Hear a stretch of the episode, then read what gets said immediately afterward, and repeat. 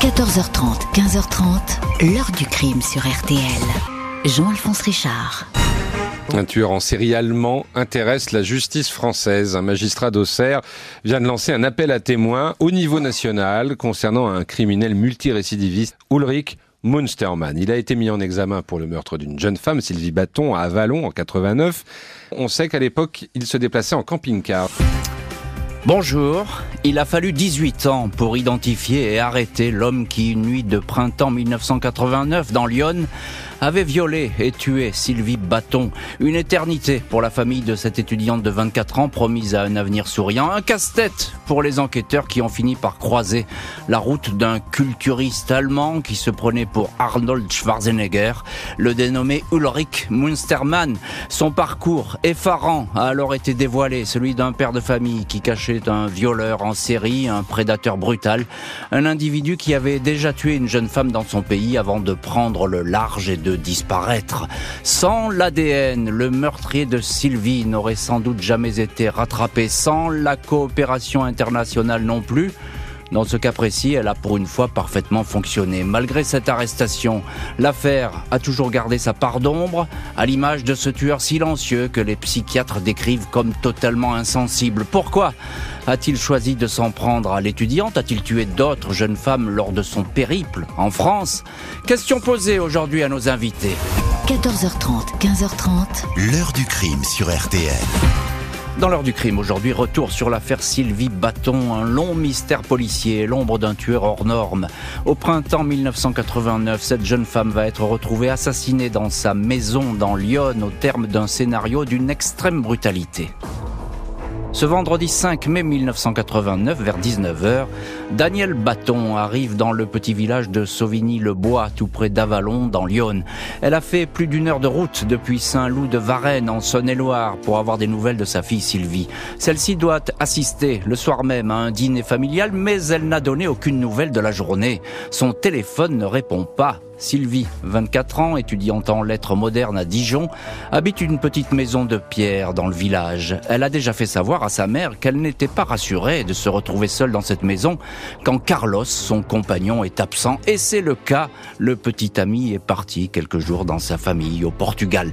La maman, Daniel Bâton, accompagnée de son beau-frère René, a la surprise de trouver le portail de bois fermé, tout comme les volets clos, alors qu'il fait un temps magnifique et que le jour est loin d'être tombé. La voiture de Sylvie, une Renault 4L, est là. La porte d'entrée est restée légèrement entr'ouverte. René, le beau-frère, entre. Il ressort aussitôt du logement, tétanisé, le visage bouleversé, incapable d'articuler d'autres mots que Sylvie et baignoire. La maman raconte, j'y suis allé, j'ai vu Sylvie dans la baignoire, j'ai demandé à René de m'aider à la sortir de là. Elle était nue, toute mouillée. Nous l'avons mise sur le lit dans une couverture. J'étais assommé comme un automate. Pour moi, elle n'était pas morte. J'ai crié au secours, puis je me suis assise à côté d'elle. La police judiciaire d'Auxerre est à pied d'œuvre dans la maison du crime. Il n'y a pas de traces d'effraction sur les portes, mais de toute évidence, Sylvie Bâton a été agressée avec beaucoup de violence. Elle a été déshabillée de force, des affaires sont disséminées dans la salle de bain, la chambre. Il y a même des chaussures dans la baignoire, des vêtements sont tachés de sang. Le légiste indique que la victime a été sauvagement battue, frappée au visage avec ses bottes. Elle a été violée, étranglée, à nouveau violée, puis laissée à demi immergée dans la baignoire. Le meurtrier s'est acharné les empreintes détectées ne sont pas utilisables. Une couverture sur laquelle Sylvie a été violée est saisie, tout comme les affaires de la malheureuse. Les enquêteurs sont intrigués par la facilité avec laquelle le meurtrier est entré dans la maison, comme si ce dernier connaissait les lieux ou possédait les clés. Un homme qui a pris soin de sectionner les fils du téléphone. Il s'intéresse naturellement aux proches de la victime. Le petit ami Carlos Ferrer est exclu de la liste des suspects. Il était effectivement au Portugal quand le drame est survenu. Le frère cadet de Sylvie, Marc Bâton, est entendu, mais lui aussi est aussitôt mis hors de cause. 11 mai, lors des obsèques de Sylvie, les enquêteurs relèvent les plaques minéralogiques des personnes présentes. L'une mène à un ami du frère, Marc, un garçon du coin qui a déjà été arrêté pour agression sexuelle. Il était à Sauvigny le 4 au soir, le soir du crime. Il n'a pas de véritable alibi, mais à l'issue de son interrogatoire, il est relâché. Juin 1989, seulement un mois après le crime, l'ancien locataire de la maison de Sylvie, Armando da Silva, 29 ans, est placé en garde à vue. L'homme connaît parfaitement les lieux, il dispose, semble-t-il, d'un double des clés. Il est interrogé, tout comme son épouse, Sylvie. Le couple raconte exactement la même chose. La nuit du meurtre, ils sont rentrés tard d'un séjour à la campagne, puis ils se sont couchés. L'épouse affirme que son mari n'a jamais quitté le domicile. Armando da Silva est soumis à une expertise ADN technique alors balbutiante, incomplète. Le résultat est pourtant probant. Le groupe sanguin du suspect AB négatif, le plus rare en France, correspond à celui de l'homme qui a tué Sylvie. Qui plus est, des cheveux saisis sur place matchent à 80% avec ceux de Da Silva. Le suspect numéro 1 dément farouchement les accusations. Ses proches ont bien du mal à croire que cet homme tranquille soit un tueur et un violeur. Il est toutefois inculpé de viol et de meurtre. À ce stade des investigations, l'affaire Sylvie Bâton semble bel et bien bouclée. Et on va voir que pour Armando da Silva, la justice fait fausse route. Il va toutefois passer plusieurs mois en détention et pendant tout ce temps, eh bien, l'enquête va rester au, point mort. On pense que c'est lui, que l'affaire est terminée, mais on se trompe. On va voir tout cela euh, dans la suite de l'heure du crime. On va rester pour le moment, si vous voulez bien, à ce mois euh, de mai à cette maison de Sauvigny-le-Bois. Et on le fait avec notre premier invité, c'est Charles Prats. Bonjour Charles Prats. Bonjour Jean-Alphonse Richard. Merci infiniment d'être aujourd'hui dans le studio L'heure du crime. Vous êtes magistrat. Euh, dans cette affaire, eh bien, votre témoignage nous est, comme on dit, euh, extrêmement précieux. Puis vous êtes le dernier juge d'instruction dans cette affaire Bâton. Et c'est vous, il faut le dire comme ça, qui avez dénoué cette affaire, mais on va en parler un peu plus tard. On va, on va évoquer évidemment votre travail qui va s'avérer euh, des plus instructifs et tout à fait positifs. Et vous êtes vice-président aujourd'hui de l'association professionnelle des magistrats, l'APM, comme on, comme on dit dans le, dans le jargon du métier. Euh, Charles Prats, euh, vous avez eu à connaître ce dossier un peu plus tard, certes. Vous n'êtes pas là quand le crime est découvert, vous n'êtes pas nommé à Auxerre. Mais qu'est-ce qu'elle raconte déjà, cette scène de crime? Vous l'avez lu, ce dossier, vous l'avez relu, vous connaissez bien ces lieux. C'est la violence qui prédomine. Alors, euh, tout d'abord, c'était les gendarmes hein, qui faisaient l'enquête, pas la police judiciaire. La police judiciaire, elle, est venue un petit peu après. C'est moi qui les saisirai en 2007, euh, enfin en 2006. Euh, en fait, les gendarmes découvrent effectivement la scène de crime euh, parce qu'ils sont appelés par la maman hein, de Sylvie Bâton. Et effectivement, c'est une scène d'une rare violence, c'est-à-dire qu'en réalité, il faut vous imaginer que cette jeune femme, cette jeune étudiante de 24 ans, on la retrouve dans sa baignoire, euh, massacrée, il n'y a pas d'autre mot, hein, mm. massacrée, euh, avec ses bottes. Hein, et donc effectivement, après les constatations du légiste euh, amèneront à constater qu'elle a été également violée. Et, et, donc c'est une scène de crime très dure et Rappelez-vous, nous sommes en 1989, donc on n'a pas du tout les mêmes techniques. Assez important de, de le souligner. Effectivement, à l'époque, bon, l'ADN, il est voilà. dans les limbes, on va le dire comme ça. Et le gel des scènes de crime ne se fait pas. Les scènes de crime peuvent être polluées. Euh, voilà, c'est pas les experts à la télé, si vous voulez. Hein. c'est vraiment les gendarmes qui arrivent, la gendarmerie nationale, euh, qui découvrent les choses et qui font un peu ce qu'ils peuvent, qui essayent de regarder avec les moyens du bord, avec les moyens qu'ils avaient dans les années 80. Euh, et donc, évidemment, tout de suite, un juge d'instruction est nommé puisqu'on est face à une affaire criminelle. Hein s'est pas suicidé, Sylvie Bâton. Euh, et donc l'instruction à l'ancienne va se faire. Et c'est comme cela que ça va tomber sur le pauvre Armando da Silva. Alors oui. Alors quand vous dites instruction à l'ancienne, c'est-à-dire que on y va mollo, c'est ça? On, non, non, non, on vérifie, mais non, pas du tout. Au contraire, on n'y va pas mollo, c'est-à-dire qu'on part sur des hypothèses de travail. Les enquêteurs partent sur une hypothèse de travail euh, et ils font ce qui est très dangereux, ce que d'ailleurs j'apprends à mes étudiants en criminologie à l'université ils rentrent euh, dans un chemin et ils n'en sortent plus. Et en fait, cette c'est l'effet tunnel, c'est ça Voilà, tout à hein fait. Cette enquête, elle est rentrée euh, sur la piste d'A Silva, donc l'ancien locataire des lieux, euh, et les enquêteurs ne voulaient pas en sortir. Et donc euh, ils cherchaient à corroborer ce qu'ils avaient en tête. Et donc dans leur idée, c'était c'est Da Silva le coupable, ça. parce que c'était l'ancien locataire. Donc ils sont allés jusqu'à comparer des cheveux en disant c'est ses cheveux qui sont sur la scène de crime, etc. Euh, honnêtement, quand vous réfléchissez un peu, il a été locataire des lieux, il les a occupés. Il n'est pas totalement illogique qu'on trouve éventuellement quelque part derrière un meuble un de ses poils ou un de ses cheveux. Vous voyez C'est pas faux, d'autant plus qu'il faut préciser que l'ADN à l'époque euh, existe. Hein. Il va y avoir une petite expertise, mais on ne retient finalement que le groupe sanguin, c'est ça? Oui, alors c'est une expertise de sang, c'est le groupe sanguin, euh, et on sait très bien que des gens, même les groupes sanguins les plus rares, euh, vous avez des milliers, voire des millions de personnes qui l'ont ce groupe sanguin-là, donc ça ne fonctionne pas. Et, et Monsieur da Silva va rester en détention un an et demi. 18 mois, il va rester en détention jusqu'à ce que son deuxième avocat réussisse à obtenir une contre-expertise et que finalement la contre-expertise dise ah bah non en fait c'est pas du tout euh, les cheveux de Da Silva, ça ne peut pas être ses cheveux. Et au bout de 18 mois, euh, le juge d'instruction, qui devait être le troisième sur l'affaire déjà, un petit peu penaud, va remettre en liberté Monsieur Da Silva qui n'obtient donc qui est remis en liberté en 1991, qui n'obtiendra un non-lieu qu'en 2002. C'est dire, euh, là la justice ne s'est pas précipitée. Et, je vais vous dire même quelque chose qui a été très marquant dans l'affaire. À l'époque, sa petite fille lui envoie un dessin en lui disant je t'aime papa, tiens bon en prison, etc. Le juge d'instruction de l'époque saisit le dessin pour que M. Da Silva ne l'ait pas en détention. Et ce dessin, c'est moi qui le lui rends en 2007 dans mon cabinet, en lui présentant mes excuses au nom de la justice française, parce que personne ne lui avait jamais fait d'excuses. Et je lui rends ce dessin-là. Il était en larmes dans le cabinet. Euh, c'était une scène très très touchante. Mais pour vous dire qu'à l'époque, c'était une l'instruction, c'était très violent. C'était pas comme aujourd'hui. Alors voilà, vous avez eu raison de, de, rendre effectivement euh, hommage, on va le dire comme ça, à Armando da Silva, effectivement qui a qui a fait de la prison euh, pour rien. On va on va revenir un petit peu à l'affaire et avec euh, Barbara Moreau. Bonjour Barbara Moreau. Bonjour Monsieur Richard. Merci beaucoup d'avoir accepté l'invitation de l'heure du crime. Vous êtes une amie proche, euh, vous étiez une amie proche de Sylvie Bâton au lycée puis à la fac et vous avez écrit une pièce de théâtre d'ailleurs pour lui rendre hommage, Mon ami la chose. On va en parler un peu plus tard à la fin de cette émission de cette pièce de théâtre. Euh, Barbara Moreau, question toute simple, qui est Sylvie Bâton Alors c'était une jeune fille extrêmement discrète, très silencieuse, elle ne parlait pour ainsi dire pas. Nous on était une bande de filles joyeuse, bavarde. Et c'est vrai que souvent, elle nous écoutait en silence. C'était une jeune fille euh, qui lisait beaucoup, qui avait du style, toujours le petit bijou en plus, euh, les bagues. Euh, oui, elle avait du style. Quand vous apprenez sa mort, Barbara Moreau, quelle est votre réaction? Bah, Je suppose que c'est l'incompréhension la plus totale, c'est ça? Oui, bah, c'est un choc. Hein. C'est un choc. ça fait 34 ans maintenant.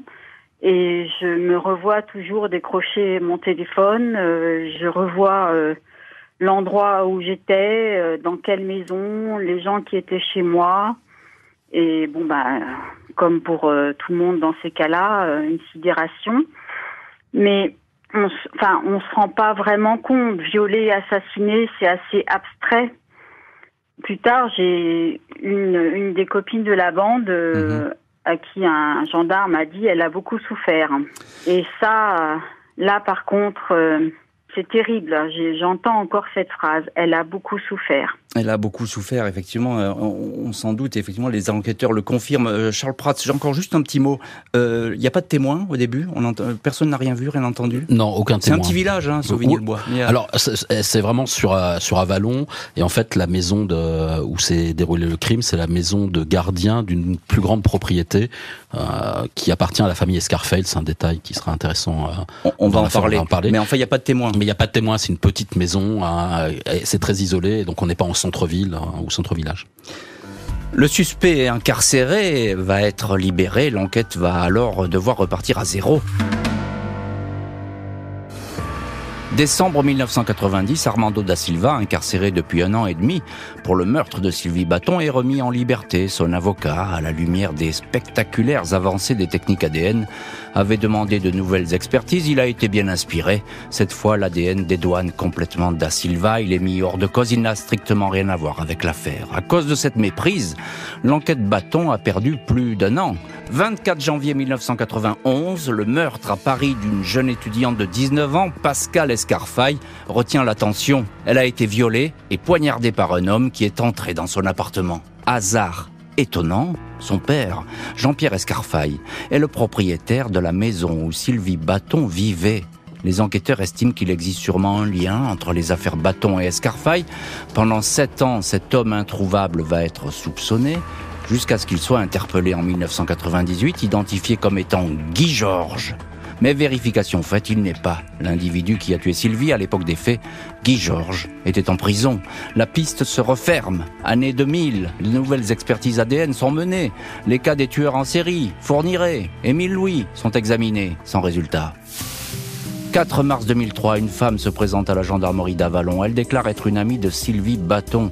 Selon elle, le meurtre est lié à une affaire de stupéfiants. Le témoin explique que Sylvie revendait du cannabis et de l'héroïne dans la région, un trafic organisé avec son frère Marc, ainsi qu'avec deux hommes qu'elle connaît bien. Ce sont eux qui auraient éliminé l'étudiante, un règlement de compte entre dealers. Le frère et les deux individus sont placés en garde à vue, des suspects qui tombent des nues, rien ne cadre, une confrontation est organisée. La femme qui les avait dénoncés finit par admettre qu'elle a menti.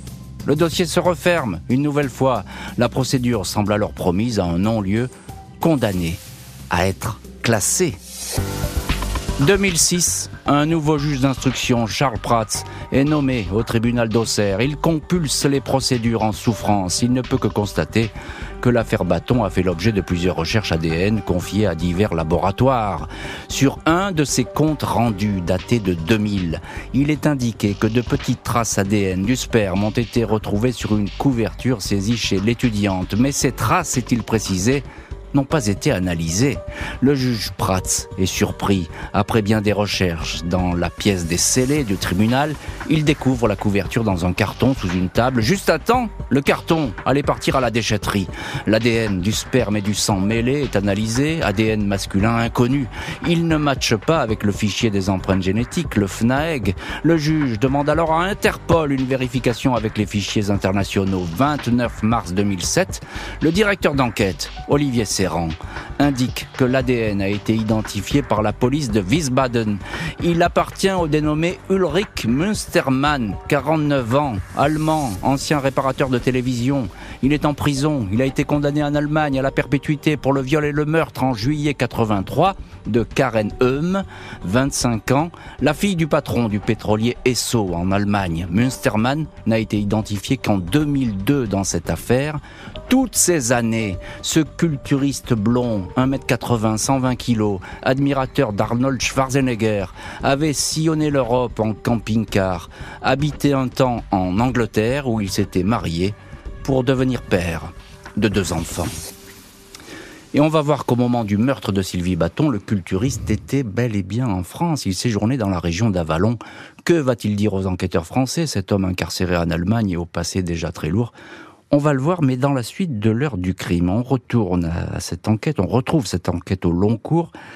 2006, Charles Prats, vous êtes notre invité aujourd'hui euh, dans l'heure du crime. Vous êtes donc ce juge d'instruction qui reprend, euh, euh, j'ai envie de dire, le, relais dans cette affaire de, Sylvie Bâton. Alors, dans quel état vous le trouvez, ce, dossier Sylvie Bâton, quand vous arrivez au tribunal?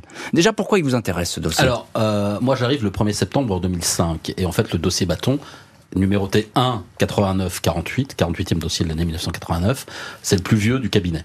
C'est le plus ancien de mon cabinet d'instruction. Euh, et au, départ, euh, ma prédécesseuse m'a dit tu peux envoyer à, la clôture le dossier, il n'y a plus rien à faire. Donc j'étais pris par un autre, un assassinat, j'avais beaucoup de dossiers. Donc effectivement, j'envoie le dossier au procureur pour clôture. Et là, le procureur me dit attendez, on a une demande du ministère de la Justice, de la Chancellerie, comme on a l'affaire Fourniret en ce moment avec ce dossier. Il faut vérifier, c'est ça? Voilà, faisait partie de ce qu'on appelait le troisième cercle des affaires Fourniret, c'est-à-dire ce qui était potentiellement imputable à Michel Fourniret. Euh, la chancellerie voulait juste qu'on regarde s'il n'y avait pas des fois l'ADN de Fourniret dans le dossier ou si on retrouvait pas l'ADN de Sylvie Bâton dans la camionnette de Fourniret. À l'époque, on avait retrouvé la camionnette de Michel Fourniret, etc. Donc le dossier n'est pas clôturé euh, et le procureur me dit tiens, il faudrait faire ça euh, en attendant de le clôturer. Donc moi, je fais d'autres choses. C'est pas des urgences immédiates. Puis il y a une deuxième demande parce qu'il y avait une autre demande de la chancellerie euh, qui est arrivée au mois de mars de mémoire 2006. Euh, et là, du coup, j'ai un peu de temps devant moi. Je me dis bon, je vais regarder quand même le dossier. Donc je le lis. Je passe d'ailleurs la nuit au tribunal. Je dors à mon cabinet et je lis tout le dossier qui a été quand même assez volumineux. Euh, et là, je me rends compte un que c'est pas du tout le mode opératoire de Fourniret. C'est pas le type de victime de Fourniret. Fourniret ne travaille pas, si vous me passez l'expression comme ça. et surtout, je me rends compte de la catastrophe de l'enquête depuis 1989. C'est-à-dire que tout ce qui a été fait, le grand n'importe quoi. 18 mois de prison pour rien pour quelqu'un. En fait, c'était pas de l'ADN à l'époque, c'était simplement sur de l'examen au microscope de cheveux. Euh, le, frère Marc Baton, euh, qui avait été euh, accusé bien avant ses mises en garde à vue de 2000-2003, euh, puisqu'un juge d'instruction avait même dit à la famille, au papa et à la maman de Sylvie Baton. Il, est dedans, c'est ça. C'est votre fils qui a fait le coup. J'ai pas encore la preuve, mais c'est votre fils. Mm. Le papa de Sylvie Baton est décédé en croyant que c'était son fils qui avait fait tuer sa fille. Incroyable. Ah, c'était hallucinant. Charles Pratt, vous découvrez ce dossier ah, dans, le désordre. Je hein, découvre on va dire comme ça. la catastrophe. Euh, il y avait eu des appels à des sourciers, vous voyez, avec des baguettes. Enfin, je voyais des trucs. Je croyais qu'il y avait que dans les films qu'on voyait ça. Et donc là, je me dis non, cette affaire-là, elle est quand même intéressante. Il y a des tas de choses qui manifestement n'ont pas été faites. Et donc là, je me, je me dis bon, il faut de toute manière, on est quasiment 20 ans après. La seule manière d'avoir quelque chose, c'est d'avoir des éléments matériels concrets. Donc des empreintes digitales, des empreintes génétiques, etc. Et c'est là où je vais chercher les scellés que je retrouve effectivement euh, pas du tout à leur place et ils partaient à la destruction, et où j'appelle euh, Hélène Fitzinger, qui était mon experte ADN avec qui je travaillais tout le temps, et où je lui dis, bah voilà, je vous envoie des scellés, euh, démerdez-vous, trouvez, essayez de voir quelque chose. s'il y a quelque chose là-dessus, voilà. Hein. Et c'est là où, au bout d'un mois de travail acharné d'Hélène Fitzinger et de son équipe, qui ont été remarquables dans ce dossier-là, elle m'appelle et elle me dit, bah voilà, j'ai deux traces de sperme, un sur une couverture, un sur un drap. Sur le drap, le sang de la victime mêlé avec un sperme masculin connu et le même sperme sur la couverture. Donc là, je me retrouve avec l'ADN d'un bonhomme qui a couché avec Sylvie Bâton, a priori qui est le dernier à avoir couché avec elle. Euh, et ben, il va avoir des choses à me raconter, cet homme-là. Alors, euh, Ensuite, c'est assez culotté parce que effectivement le FNAEG, comme on dit, le fichier, bon, ça matche pas, etc. Là, vous vous dites, ben, on va essayer d'élargir ça à l'Europe. Alors, euh, au monde. Au, monde. Il faut mm. savoir que vous passez par Interpol. Mm. Euh, alors souvent, euh, c'est des recherches qui prennent des années quand elles aboutissent. C'est très compliqué.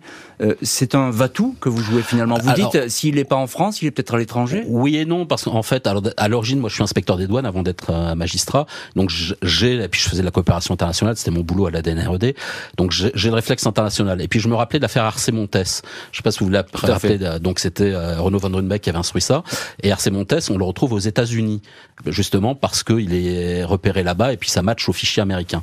Et donc là, je me dis, bah écoutez, on va faire pareil. Alors j'avais interpellé à l'époque Manuel Barroso, qui était président de la Commission européenne. Et vous savez, c'était à l'époque où on avait, alors c'est un peu technique, les négociations sur le traité de Prüm, Schengen 3. on va pas rentrer là-dedans. Mais... C'était l'interconnexion des fichiers génétiques européens et des fichiers d'empreintes digitales. Et donc Manuel Barroso me dit non, c'est pas encore en, marche. Donc qu'est-ce que je fais? J'appelle Interpol à Lyon et je leur dis voilà combien vous avez de pays qui ont des fichiers génétiques. Il y en a 43 et je leur ai demandé de me passer cette empreinte inconnue partout dans le monde pour voir si des fois ça ne matcherait pas parce que vu la sauvagerie du crime, c'était évident que le gars qui avait fait ça, soit il l'avait fait avant, soit il l'avait fait après de nouveau. Alors on avance un petit peu. Euh, Ulrich, Ulrich, euh, Ulrich, pardon, Mustermann, à cette époque, vous l'avez pas encore rencontré, vous allez le rencontrer bientôt, mais c'est pas pour tout de suite. Euh, en, quelques mots, qui est-il? Ulrich Mustermann, quand on me dit, bah voilà, c'est lui qu'on a identifié, bah effectivement, c'est pas n'importe qui, il a un pédigré, comme on dit dans le, dans le jargon. Une condamnation pour viol commis en 1980 en Allemagne, deux condamnations pour viol commises en 1984 et 1985 en Allemagne, une condamnation pour meurtre et viol post-mortem, donc uniquement pour meurtre, hmm. les faits de 1983 sur la petite Karen Homeux, donc en Allemagne, pour lesquels il est condamné en 2002. Et donc il a déjà... un gros pédigré. Voilà, il a déjà quatre tours de piste au compteur, si vous me passez l'expression. Euh, donc forcément, ce gars-là, dont on retrouve le sperme dans la maison de Sylvie Bâton avec son pédigré, il a quelque chose à me raconter. La France va pouvoir entendre le suspect allemand et se poser bien des questions à son sujet.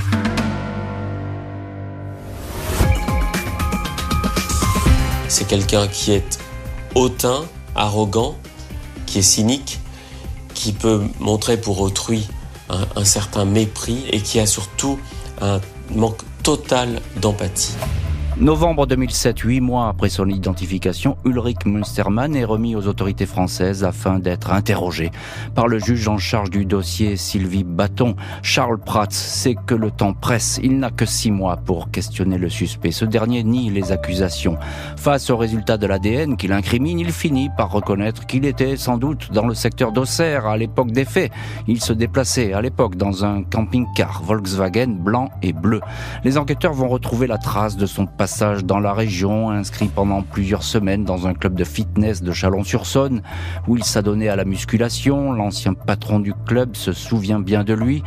Münstermann finit par reconnaître qu'il a peut-être eu une relation sexuelle avec une jeune femme parfaitement consentante dans son camping-car. S'il s'agit de Sylvie Bâton, c'est elle-même qui aurait transporté son ADN au moment ou rentrer chez elle en s'allongeant sur sa couverture.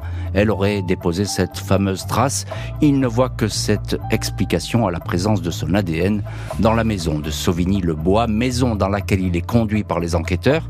Il assure n'y avoir jamais mis les pieds. Il répète, je n'ai pas violé et je n'ai pas tué cette dame. Münstermann est entendu trois fois et mis en examen pour le viol et le meurtre de Sylvie Bâton. L'Office de répression des violences aux personnes, l'OCRVP, est saisi pour examiner divers dossiers dans lesquels Münstermann pourrait être impliqué. Le nom de Sylvie Aubert, 23 ans, disparu dans la région alors qu'elle rentrait du travail à vélomoteur le 14 novembre 86, retient l'attention. Son corps avait été retrouvé quelques mois plus tard immergé dans une rivière, dans un village de Saône-et-Loire, un crime qui ressemble par bien des détails à celui de l'étudiante allemande Karen Heum et à celui de Sylvie Bâton, strangulation avec les vêtements des victimes, poignets attachés, mais impossible de relier formellement le culturiste allemand à l'affaire Sylvie Aubert.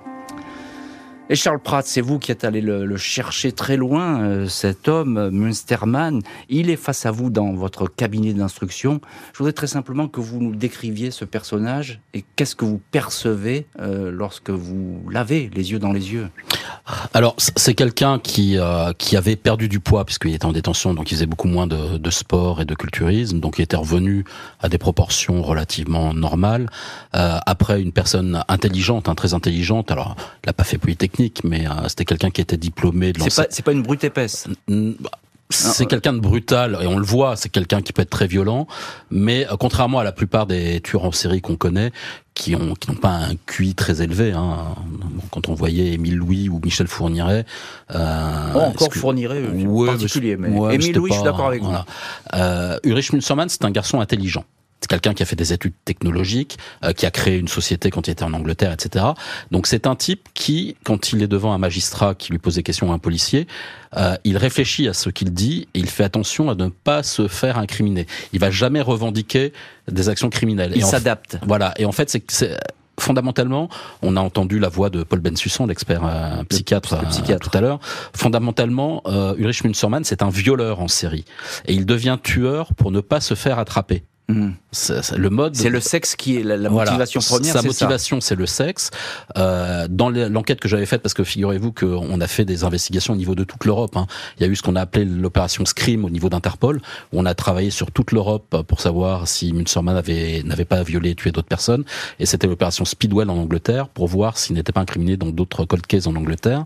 On a réussi à déterminer qu'Ulrich Münstermann, notamment, prenait des médicaments, ce qu'on appelait le Proviron, et il prenait des anabolisants. Comme il faisait beaucoup de culturisme, stéroïdes, Voilà. Et donc, du coup, ça déclenchait de l'impuissance chez lui. Il avait des problèmes d'érection. Du coup, il les compensait avec d'autres médicaments qui étaient connus pour euh, déclencher des accès de rage.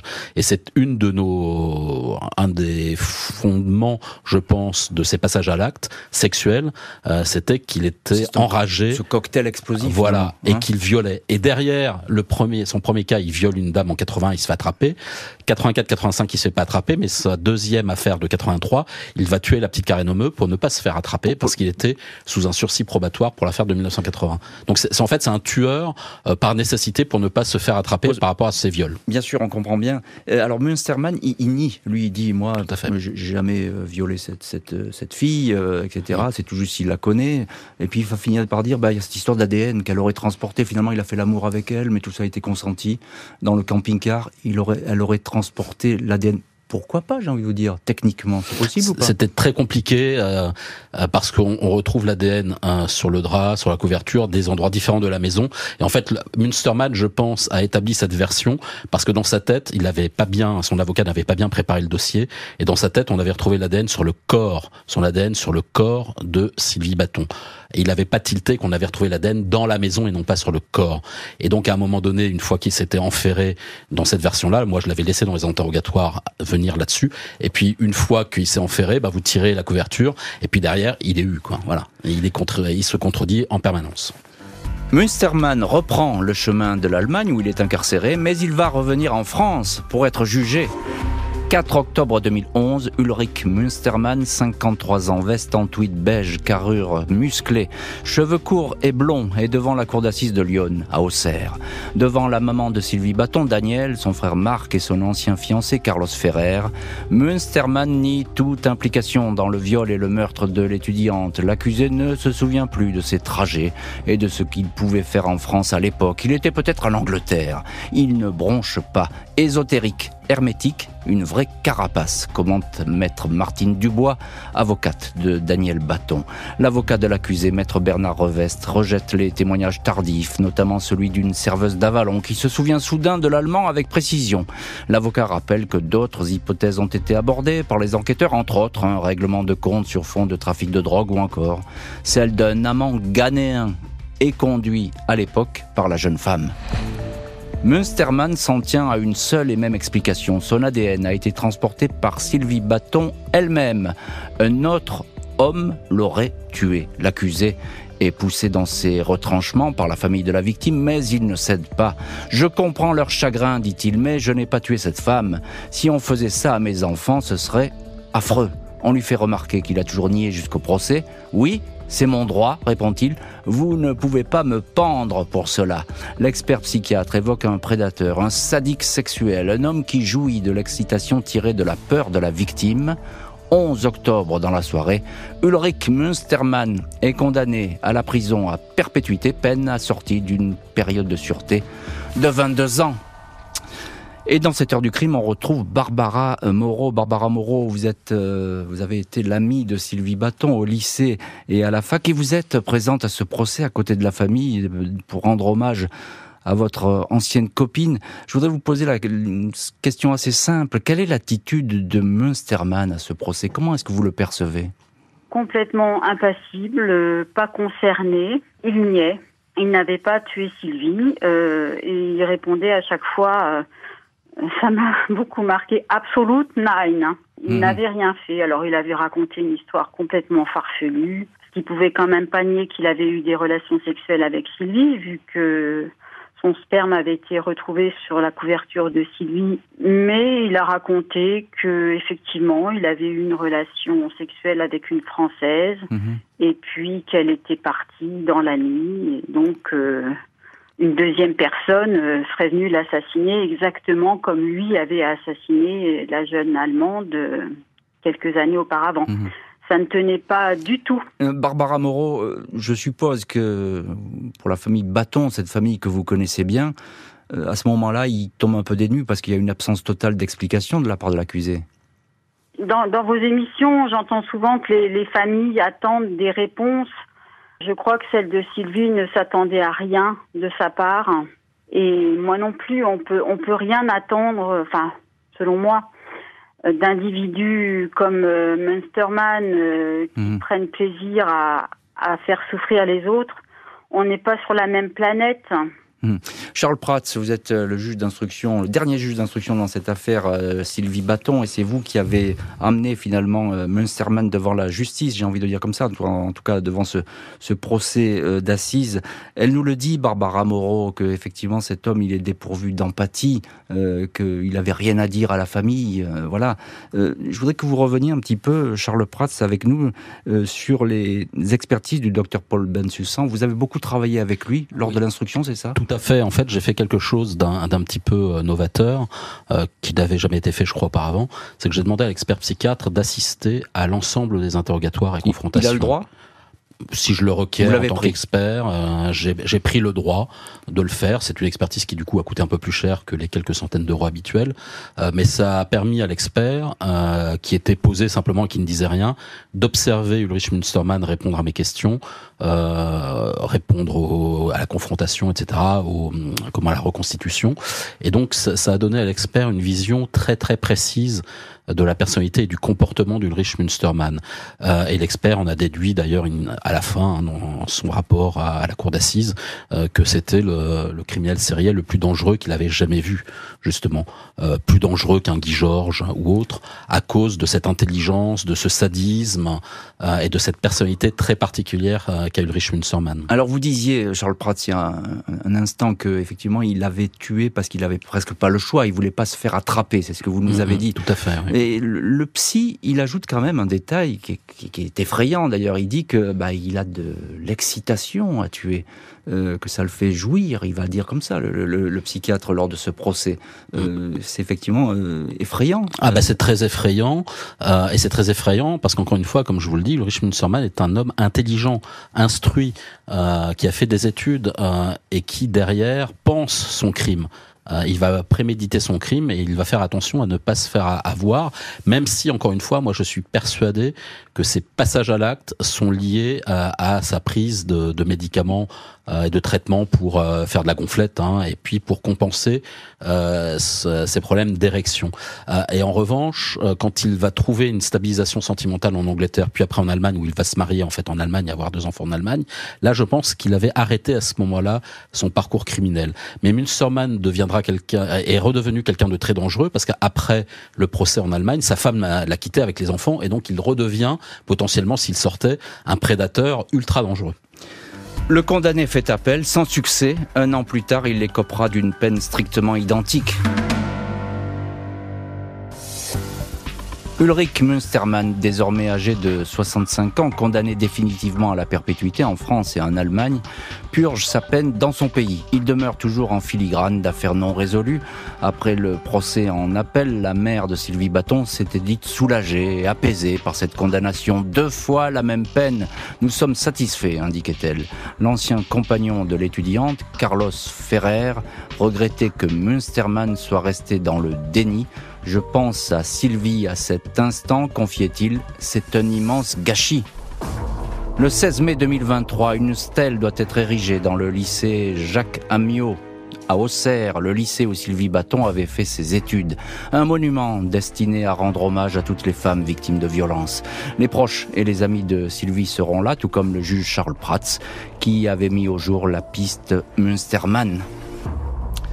Et dans cette heure du crime, on retrouve Barbara Moreau, amie de Sylvie Bâton au lycée et à la fac. Euh, Barbara Moreau, euh, c'est vous hein, qui êtes, euh, j'ai envie de dire, à l'initiative de cette commémoration 16 mai 2023 à Auxerre, avec cette stèle qui va être érigée en l'honneur de, de, Sylvie Bâton. pourquoi vous vouliez absolument créer cet événement? D'abord pour qu'on n'oublie pas Sylvie, et puis c'est vrai quand j'ai assisté au procès, il n'y avait pas grand monde au tribunal. Les gens avaient un peu oublié. Il y avait une atmosphère, il faisait beau en plus, une atmosphère d'indifférence. Mhm. C'était pas tellement solennel. Enfin, j'ai trouvé que ça pouvait pas se terminer comme ça. Pour moi, cette journée, peut-être pas un aboutissement, mais une réparation. Charles Prats, euh, dernier juge d'instruction dans l'affaire euh, Sylvie Bâton, et c'est vous qui avez amener, je le dis toujours, Münstermann devant les juges euh, de la cour d'assises. Euh, vous allez être présent à cette cérémonie, à cet hommage? Pourquoi vous y allez? Parce que vous, cette histoire, elle vous a marqué à ce point-là? Alors, d'abord, j'y vais parce que euh, Madame Moreau m'a invité, euh, que la proviseure du lycée Jacques Amiot m'a invité, que c'est aussi une journée euh, qui est euh, consacrée à la lutte contre les violences faites aux femmes euh, de manière plus générale. Donc voilà, en tant que magistrate, vice-président de l'association professionnelle des magistrats, je trouve que voilà, je suis invité, donc ma place y est. Après, évidemment, c'est moi qui ai identifié et qui ai rattraper Ulrich Münstermann. Hein. Mm. Après, j'ai saisi la police judiciaire pour qu'il m'aide sur un certain nombre d'actes d'investigation, mais initialement, l'identification d'Ulrich Münstermann et le fait d'aller le chercher, c'est moi et moi tout seul, en tant que euh, côté ancien enquêteur des douanes qui est ressorti. Euh, et donc, euh, oui, je, je, trouve que c'est important de marquer le coup parce que c'est quelqu'un qui a fait beaucoup de mal euh, et pas qu'en France, hein, qui a fait beaucoup de mal en, en Allemagne, euh, peut-être encore plus en France, on verra euh, si l'affaire Sylvie Aubert sort ou pas euh, à l'encontre d'Ulrich Münstermann. Donc c'est important de, de, marquer les choses. Et puis aussi, c'est une manière de rendre hommage, non pas Sylvie Bâton, que je ne connaissais pas, moi j'avais 19 ans hein, quand elle est décédée, cette jeune femme, mais c'est aussi une sorte d'hommage à la maman de Sylvie Bâton, qui est une dame que évidemment j'avais rencontrée hein, pendant l'enquête, euh, pendant mon instruction, et qui a été très digne et courageuse, hein, il faut le dire comme ça. D'une dignité, d'un courage exemplaire, euh, une famille qui a énormément souffert, qui a été détruite par tout ça, euh, et où euh, la famille était très euh, dans l'antagonisme. Et finalement, c'est réconcilié dans mon cabinet d'instruction une fois que je leur ai démontré que ce n'était pas ni le frère, ni le fiancé ni quelqu'un de l'entourage qui était le coupable, mais que c'était un tueur en série itinérant allemand et que donc eux qui s'étaient regardés avec méfiance pendant toutes ces années sur un drame absolument terrible pouvaient à nouveau s'embrasser et reconstituer cette famille qui n'aurait jamais dû être désunie et jamais dû être frappée par un tel drame. Et donc rien que pour cela, oui, je, tiens à y être hein, pour rendre hommage à la famille Baton. Barbara Moreau, je crois que vous voulez dire un, petit mot. Je crois que vous êtes très reconnaissante vis-à-vis du juge Prats dans cette affaire. Ah ben bien sûr, grâce à sa détermination, son professionnalisme, c'est lui qui a pu euh, identifier euh, Münstermann. Il aurait dû classer l'affaire et puis il a fait analyser euh, une couverture euh, qui était dans les scellés et il a trouvé une, une trace ADN de, de Münstermann sur une couverture de lit appartenant à Sylvie.